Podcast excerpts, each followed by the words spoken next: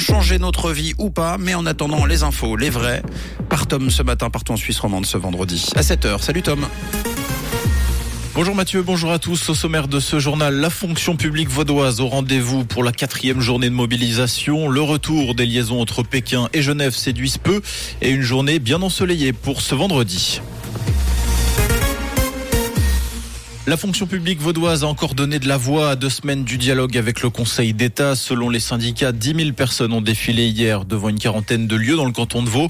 La police en a décompté 7 500, ce qui correspond environ au chiffre de la précédente manifestation du 31 janvier.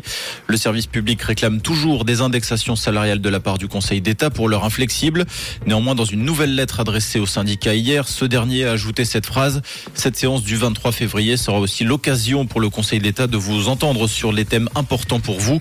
Un syndicaliste a déclaré que c'était une petite fissure qu'il voulait exploiter. Une nouvelle journée de mobilisation est prévue pour le 1er mars.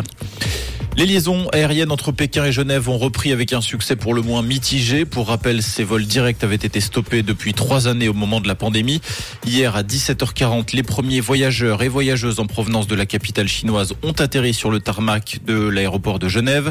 Mais d'après la RTS, seule une nonantaine de passagers étaient à bord alors que l'appareil comptait 237 sièges. Le manque de réservation avait d'ailleurs causé l'annulation des deux vols prévus en janvier. Le vol de la semaine prochaine a également été supprimé par manque de voyageurs. La Suisse va envoyer une aide supplémentaire dans les régions touchées par le tremblement de terre en Turquie. Une équipe de l'aide humanitaire de la Confédération doit partir dans l'après-midi de l'aéroport de Bernbelp. Elle se compose d'une chef d'équipe, d'une douzaine de spécialistes dont des logisticiens, des médecins et des spécialistes des abris de fortune. Le but de cette nouvelle équipe est de déterminer les besoins de la population et les priorités possibles pour l'engagement de la Suisse. On rappelle que le dernier bilan sur place fait état de près de 20 000 morts, dont 3 200 côté syrien. Les feux d'alerte annonçant les tempêtes seront tous remplacés sur les lacs Léman, de Neuchâtel et de Morat. Le canton de Vaud, qui a soumis au Grand Conseil une demande de crédit de 1,6 million de francs, a jugé que ces installations étaient toujours nécessaires. Ce crédit financerait le remplacement de 36 feux au total, 20 sur les littoraux vaudois, 5 à Neuchâtel et en Haute-Savoie, 3 à Genève, 2 à Fribourg et 1 en Valais.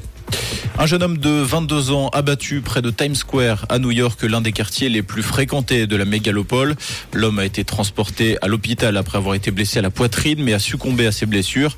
Aucune interpellation n'a encore eu lieu. D'après un témoin sur place, le jeune homme aurait été abattu par deux personnes qui ont pris la fuite. En hockey sur glace, la Suisse s'est inclinée hier face à la Finlande dans le cadre de l'Euro Hockey Tour. Défaite 6-5 pour les hommes de Patrick Fischer après tir au but.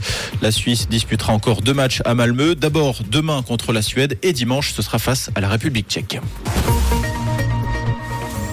Et pour aujourd'hui, un temps ensoleillé en toute région avec quelques gelées et nuages présents. En matinée, on compte moins 7 degrés actuellement à Epagny et Stavanance et moins 3 degrés à Écublon et à Colombier avec de l'air frais en journée et un redoux sur les hauteurs. Une très belle fin de semaine avec Rouge. C'était la météo, c'est Rouge.